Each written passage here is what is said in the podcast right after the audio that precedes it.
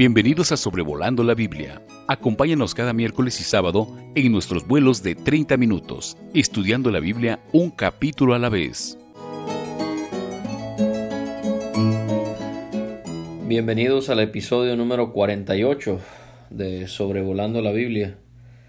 Vamos a ver en esta ocasión el capítulo 46 de Génesis y vamos a considerar eh, las tres partes que tiene este capítulo de 34 versículos. En los primeros siete versículos vamos a ver a Israel, a Jacob y su familia emprendiendo eh, un viaje muy significativo a la tierra de Egipto.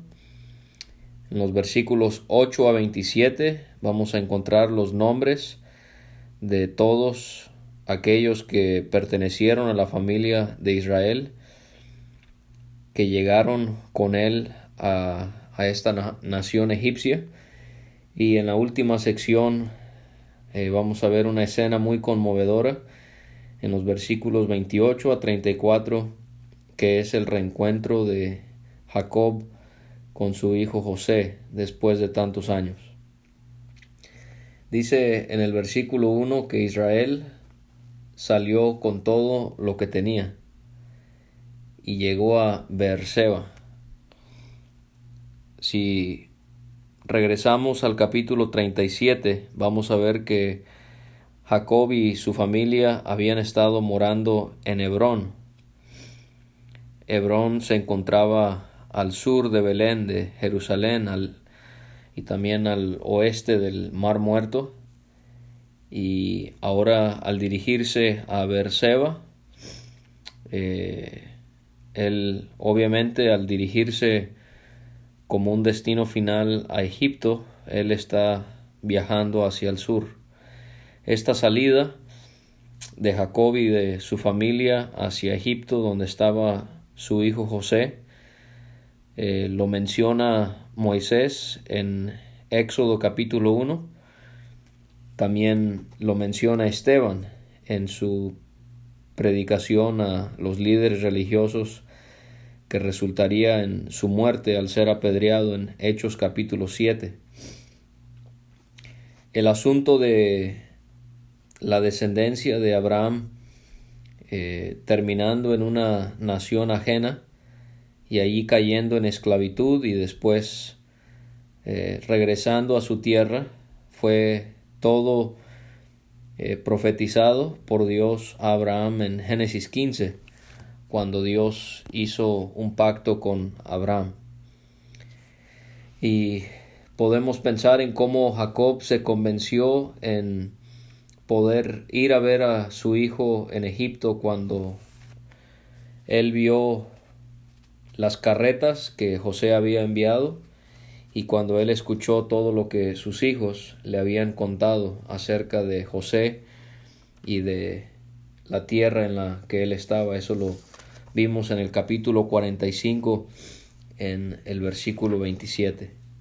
Así que él sale de donde él se encontraba en Hebrón y él llega a Berseba. Berseba, como dije, se, se ubica en el camino a Egipto y este lugar tiene una gran importancia para los patriarcas. Eh, por ejemplo, Abraham y Abimelech hicieron un pacto en este mismo lugar, en el capítulo 21.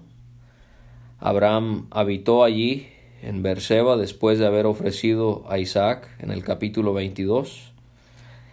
En el capítulo 26 Dios se le apareció a Isaac eh, también en ese mismo lugar, en ese mismo capítulo 26, Isaac, él hace un pacto con Abimelech. Y en el capítulo 28, Jacob, al pasar por Beerseba, eh, él recibe un sueño por parte de Dios. Así que vamos a ver que es un lugar muy eh, importante para estos hombres eh, de los cuales nos habla este primer libro de la Biblia. Y cuando él llega a Berseba, dice que ofreció sacrificios al Dios de su padre. Antes de proseguir en su viaje, todo indica que Jacob deseó tener comunión con Dios en ese mismo lugar donde habían tenido experiencias eh, muy sobresalientes tanto él como su padre Isaac y también su abuelo Abraham. Y al dirigirse al reencuentro con su hijo José, él tiene el anhelo de poder adorar a Dios por su poder y también por su fidelidad. Y él desea tener esta comunión íntima con Dios y esto va a resultar que Dios se va a agradar de los sacrificios y Él le va a dar un mensaje muy importante acerca del el deseo que Él tiene de reunirse con su hijo José, quien Él pensaba por mucho tiempo que estaba muerto. Y así nosotros también pudiésemos tener el anhelo de Jacob de siempre tener esta intimidad con Dios, en lo espiritual, querer tener comunión con Él, querer adorarle, querer ofrecerle a Él sacrificios, ya no físicos, sino eh, serían sacrificios espirituales. Y Jacob nos enseña también que a veces en la vida todo parece acomodarse y pensamos que por causa de eso eh, ha de ser 100% la voluntad de Dios, pero no siempre es así. A veces las cosas pueden parecer eh, como que Dios quiere que nos vayamos en una cierta dirección y al final de cuentas resulta que no era su propósito para nosotros. Así que no siempre podemos dejarnos llevar por las circunstancias de la vida sino queremos orar, queremos estar seguros que la decisión que estamos tomando va en acorde con lo que Dios dice en su palabra y poder asegurarnos que Dios haga muy claro eh, lo que Él desea para nosotros en cierta situación en nuestras vidas. Así que encontramos a Jacob buscando a Dios antes de seguir en su viaje, en su peregrinaje a Egipto. Y Dios le llama, Él se comunica con él en una visión nocturna, dice el 2, y esta palabra visión es la misma palabra que revelación. Y esta va a ser la octava y la última revelación de Dios a Jacob.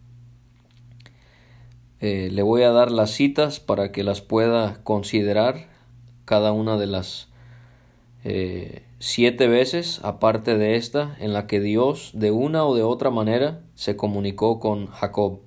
No siempre fue de la misma manera, a veces fue su voz, a veces fue a través del ángel de Jehová, a, través, a veces fue a través de sueños, de visiones, pero ocho veces en las que Dios se comunicó con Jacob.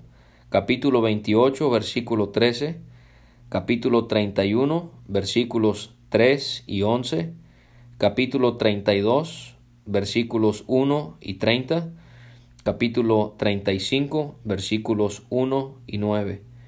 Y junto con este son las ocho ocasiones en las que Dios habló con Jacob. Qué interesante que lo llama no Israel sino Jacob y también llama la atención que lo llama dos veces. Jacob, Jacob. Quizás lo llama Jacob para recordarle el pasado que había tenido y cómo Dios había obrado en su vida hasta este momento en el que él iba a tener el gozo indescriptible de volverse a encontrar con su hijo José. Jacob hace pensar en la vida pasada de este hombre. Este hombre que había dicho que todas las cosas estaban en su contra. Y este hombre que había visto la mano de Dios en tantas maneras. Y quizás por eso es que Dios no lo llama Israel al hablar con él, sino sino lo llama Jacob. Lo llama dos veces. Dios eh, en su palabra nos hace ver que Él lo hizo con distintas personas, tanto en el Antiguo Testamento y en el Nuevo. Eso es un estudio en sí, que usted pudiese tomarse el tiempo de buscar cada una de las personas que fueron llamadas por su nombre en dos ocasiones. Habla de una insistencia de Dios queriendo eh, cautivar la atención de una persona. Y él responde acertadamente, aquí estoy.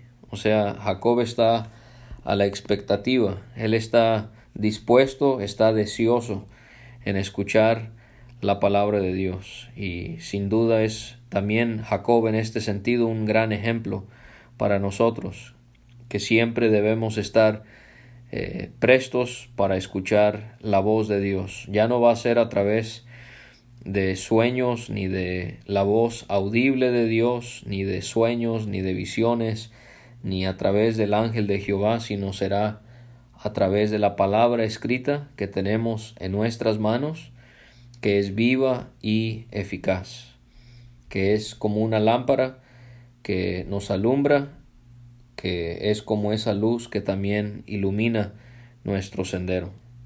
Y lo que Dios le dice a Jacob es, yo soy Dios, el Dios de tu Padre. Y me hace pensar en la fidelidad de Dios. Yo soy Dios como si fuera Él vive en relación a nosotros en el presente. El Dios del pasado es el mismo Dios que tenemos hoy. El mismo Dios del futuro es el mismo Dios que tenemos hoy en el futuro, en el presente. Yo soy Dios, el Dios de tu Padre. Lo hace pensar en el pasado, en cómo Él es un Dios que cumple pactos y promesas. Y el mensaje que Dios le quiere dar a Jacob es también no temas descender a Egipto. En el capítulo 12 Abraham fue a Egipto sin que fuera la voluntad de Dios. Quizás Jacob tenía ese, esa preocupación. También eh, su padre Isaac en el capítulo 26, él se dirigía a ese mismo lugar y Dios le habló y le pidió que no lo hiciera. Y así que ahora Dios eh, muy claramente le hace ver que no, no temas eh, descender a Egipto, porque allí te haré una gran nación. Y esto es algo increíble, como a pesar de tanta adversidad y de oposición que vamos a ver en los siguientes capítulos de la Biblia, Dios pudo hacer crecer exponencialmente a la nación de Israel aún en una tierra ajena. Jacob él sabe que el ir a Egipto por la profecía del capítulo 15 que se le dio a su abuelo Abraham, que su familia quedaría esclava por cuatrocientos años en esa tierra. Pero Jacob, él tiene eh, la necesidad de confiar que todo está en manos de Dios. Y Dios también le promete, yo descenderé contigo a Egipto. Este era un tiempo de gran angustia para Jacob porque él quería ver si realmente José estaba vivo y Dios promete ir con él a Egipto. Ciertamente yo también te haré volver. Si vamos al capítulo 50, Jacob le da instrucciones a José que su cuerpo sea sepultado en Canaán y eso se cumple. Así que a eso se refiere cuando Dios le dice que Él va a permitir que lo, lo hará volver ya no vivo, sino muerto, y también le da a entender que Él va a morir al ver a su hijo José, porque dice José cerrará tus ojos. Aquí se le promete a Jacob una muerte placentera, que José iba a poder cerrar sus ojos. Podemos también pensar en, en cómo eh, él sabía que no iba a morir sin primero ver a, José. Y quizás esta es una hermosa figura de cómo aquellos de nosotros que creemos en Jesucristo, eh, nosotros tenemos la dicha de poder eh, dormir en Cristo cuando morimos. Y quizás esto nos haría pensar en José cerrando los ojos de su padre, en cómo un día, si Cristo no ha venido y nos toca pasar por la muerte, así como si fuera el Señor Jesucristo, cerrará nuestros ojos para darnos una muerte placentera y un viaje sin obstáculos a la presencia de Dios en el cielo, lo cual es muchísimo mejor. Y encontramos que en los versículos 5 a 7 eh, Jacob, sus esposas, sus hijos, sus nietos, junto con sus posesiones, como su ganado que se menciona, salen de Berseba para viajar a Egipto. En los versículos 8 a 27 encontramos eh, los nombres de los hijos y de los nietos de los que salieron con Jacob de Canaán a Egipto. Ahora, esto es algo que pareciera un poco tedioso, pero es muy importante que lo podamos observar cuidadosamente para ver qué es lo que Dios tiene y por qué la Biblia dice lo que dice. Así que, por favor, eh, tenga la Biblia a la mano, como siempre sería bueno que la tenga al escuchar estos estudios y vayamos considerando eh, cómo se nos dan los nombres de los hijos de Jacob, de sus nietos y también en algunos casos de sus bisnietos y cómo es que Moisés llega a dos números distintos en los totales que él nos da en cuanto a las familias de Jacob. Ahora, en los versículos 8 a 15, vamos a ver eh, los hijos que Jacob tuvo con Lea. Y vamos a ver que el total que se nos da eh, nos dice ahí en el eh, versículo 15 fueron 33. Entonces Jacob a través de Lea, eh, él engendra 33 personas. Del versículo 16 al 18 se nos da los hijos y los nietos que él tuvo con Silpa, una de sus dos siervas, y el total son fueron de 16 personas.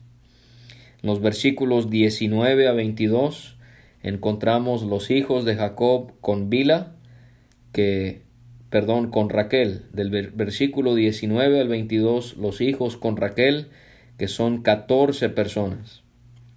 33 con Lea, 16 con Silpa, 14 con Raquel y versículos 23 a 25 sus hijos con su otra sierva llamada Bila y son siete personas en total.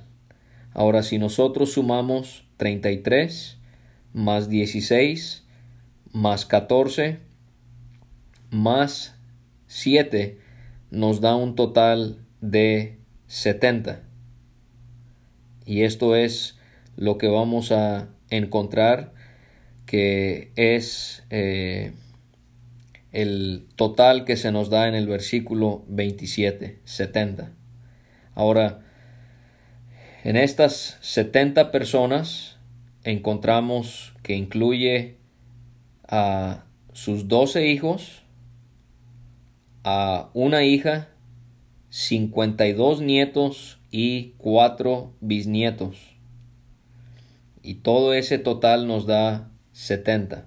70 miembros de la familia de Jacob que entraron con él a Egipto.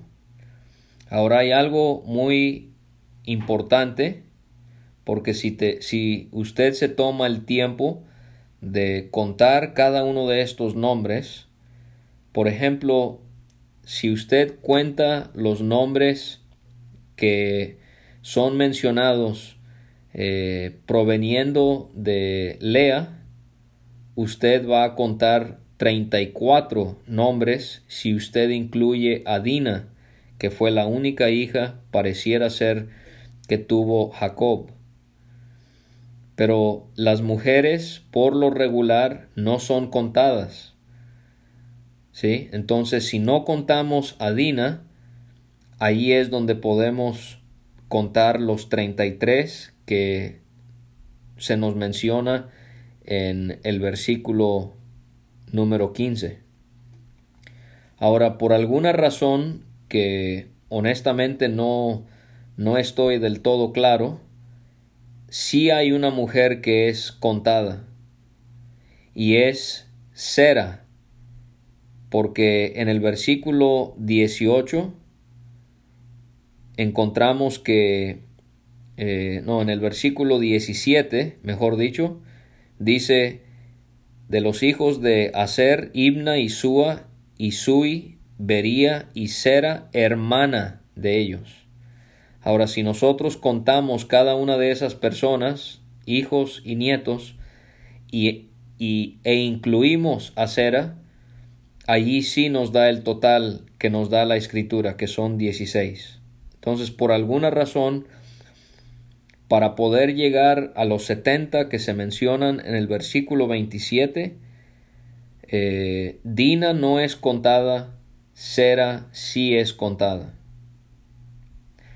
Ahora, en cuanto a estas familias y los hijos y los nietos que son mencionados, hay cosas muy interesantes que tenemos aquí que se mencionan indirectamente.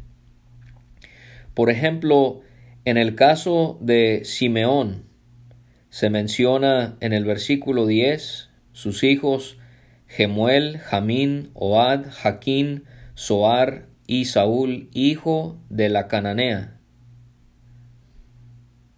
O sea que se menciona que Simeón tuvo una esposa cananea. ¿Por qué llama eso la atención? Porque cuando se menciona a Judá, que también tuvo una mujer cananea, no se menciona. ¿Será posible que la actitud que Judá mostró en esos viajes que se hicieron a Egipto y cómo Judá, eh, él deseó ser el fiador de Benjamín y cómo él insistió y cómo le suplicó a José y mostró ese arrepentimiento. Es posible que por eso Dios no menciona el hecho de que él tenía una mujer cananea. Y esto me enseña algo muy hermoso, que cuando un cristiano o una cristiana comete una falta y después se arrepiente de esa falta que ha cometido. Dios lo olvida. Dios no lo menciona. Dios no lo utiliza como un obstáculo, como un impedimento para que ese cristiano pueda servirle a Él. Nosotros deberíamos de darle ese mismo trato a nuestros hermanos y hermanas. En vez de aislar, en vez de distanciar, a creyentes que han caído, cuando ellos se arrepienten, deberíamos de brindarles todo nuestro apoyo, animarles a servir al Señor y lo que sucedió en sus vidas, olvidarlo por completo. También llama la atención que de todos los hijos de Jacob, el que más hijos tuvo fue el del que menos esperábamos y es Benjamín, el hijo menor de Jacob. En el versículo 21 vemos esa larga lista de hijos varones que él tuvo. Así que Benjamín no era ningún niño cuando se llevó a cabo todo esto. Ahora, ¿cómo pudo él tener tantos hijos a una edad tan joven? Bueno, pudo haberse casado muy joven, pudo haber tenido como su padre más de una mujer y también esas mujeres pudieron haber tenido eh, partos en donde hubieron gemelos, trillizos, eh, pero no sabemos exactamente. Lo que sí sabemos es que Benjamín llegó a ser eh, la tribu más pequeña cuando la familia de Benjamín era la más numerosa, pero Dios tuvo que permitir eso como un castigo por pecado. Ahora lo que me llama también la atención es que las esposas cananeas no son mencionadas por nombre, pero hay una esposa gentil que sí es mencionada y es Asenat, la esposa de José, y ella representa a la iglesia gentil, aquellos gentiles que nos hemos convertido y somos miembros de la iglesia que un día será la esposa de Cristo. Qué interesante que su nombre de Asenat sí es mencionada. Debe de llamarnos también la atención los nombres de los hijos de Judá, porque él, de él es que eh, nace el Señor Jesucristo, de su familia, así que estos nombres los vamos a encontrar repetidos en Mateo capítulo 1. Ahora, cuando llegamos al versículo 27, el total que se nos da ya no es de 70, sino que es el total de, eh, perdón, en el versículo 26, el total es de 66. En el 27, 70, pero en el versículo 26 el total es de 66. Entonces, esto porque aunque eran 70, recordemos que Er y Onán murieron. Esto lo vemos en el versículo 12. José, Efraín y Manasés, sus dos hijos, ellos estaban en Egipto. Así que si restamos esos cinco a los setenta, encontramos que nos quedamos con sesenta y cinco. Y aquí considero que si sí contamos a Dina, que sí es mencionada, entonces llegamos a los sesenta y seis para eh, concordar con lo que dice aquí la escritura. Entonces, cuando se cuentan treinta y tres de la familia entre Jacob y Lea, Dina no es contada, pero cuando vamos a tratar de llegar a los 66 que son mencionados en el versículo 26, allí sí la tendríamos que contar para llegar a los 66. En el versículo 27, entonces el total que se nos da es de 70. No son incluidos en esos números Jacob mismo, ni sus esposas, ni su hija, ni sus nietas, excepto Sera, ni sus nueras.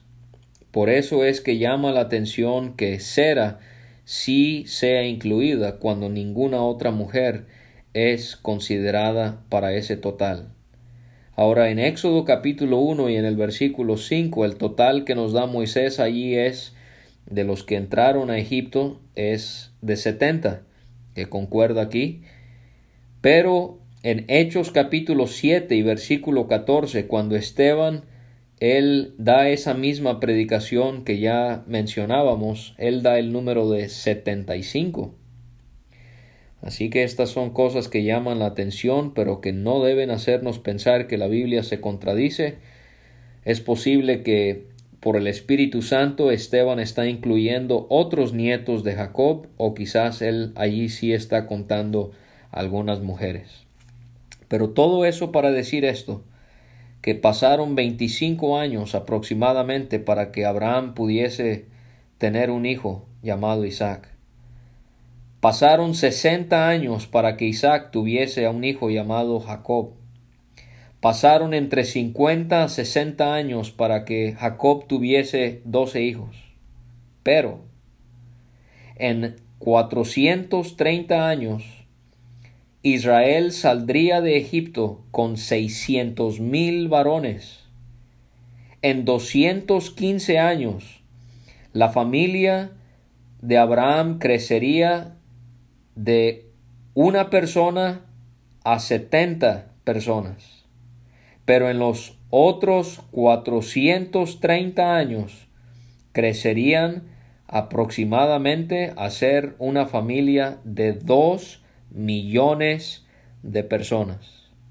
Así que a veces Dios obra lentamente, según nuestro cálculo, pero podemos estar seguros, hermanos, que todo es conforme a sus propósitos. Llegamos a la última sección, a esta emotiva reunión entre Jacob y José. Llama la atención que en el viaje Jacob envía a Judá delante de sí a José para indicar delante de él el camino a Gosén, y llegaron a la tierra de Gosén, donde ellos van a morar. Esto quizás nos hace pensar en el Señor Jesucristo guiando a su pueblo a la tierra que va a heredar después de su gloriosa venida.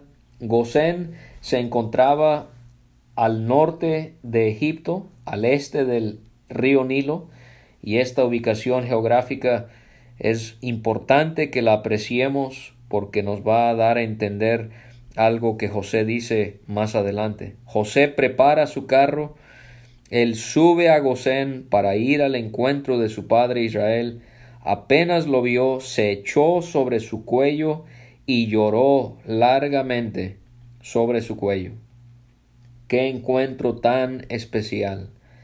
José, después de tantos años, de tantas experiencias tan amargas, Jacob, después de tantos años de pensar que su hijo había muerto despedazado, ahora se encuentran, y estas son una de las ocho veces que José derrama lágrimas en el libro de Génesis. Me hace pensar en el Señor Jesucristo sufriendo en la cruz y después de resucitar, después de estar aquí en la tierra durante cuarenta días, Él ascendió para estar a la presencia de su Padre una vez más. Cuando Jacob se encuentra con José y ellos se abrazan y se alegran, José eh, dice Jacob de José,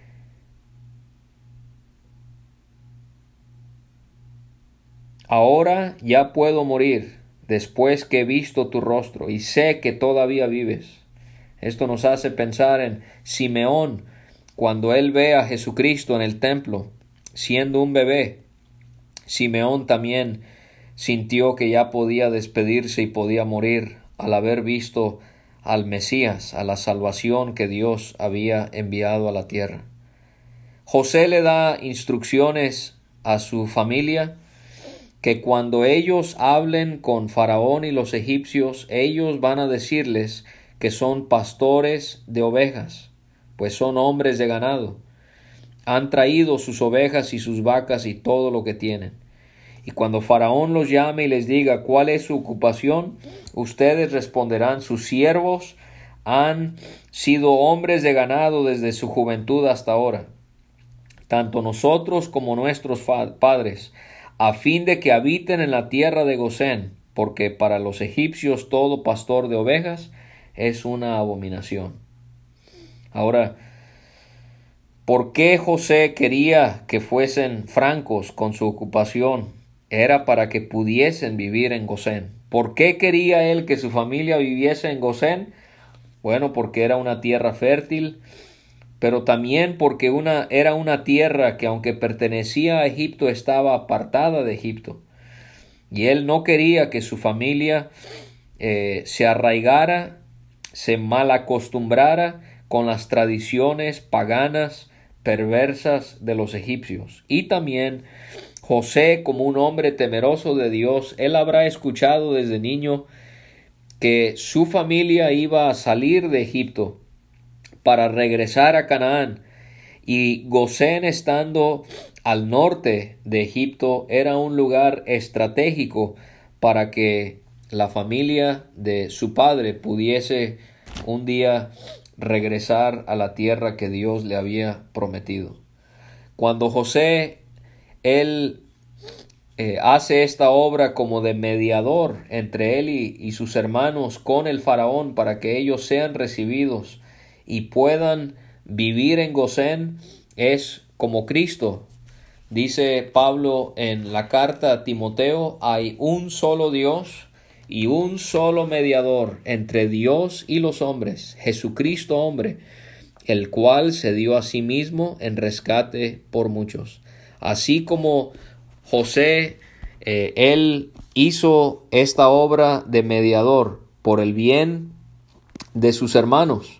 Así el Señor Jesucristo es el único que puede ser nuestro mediador entre nosotros y Dios.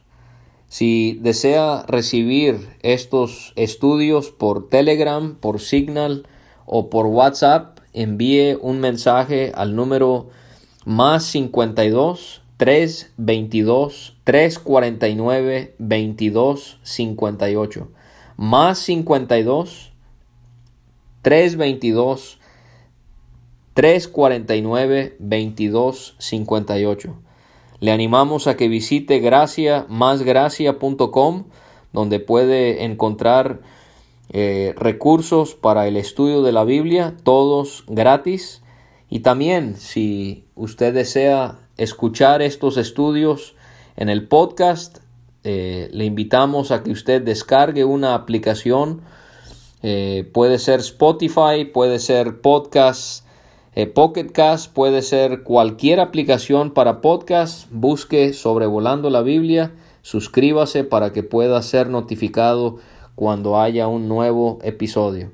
Queremos darle las gracias por todos los mensajes de apoyo, los saludos que nos envían y sobre todo las oraciones que recibimos.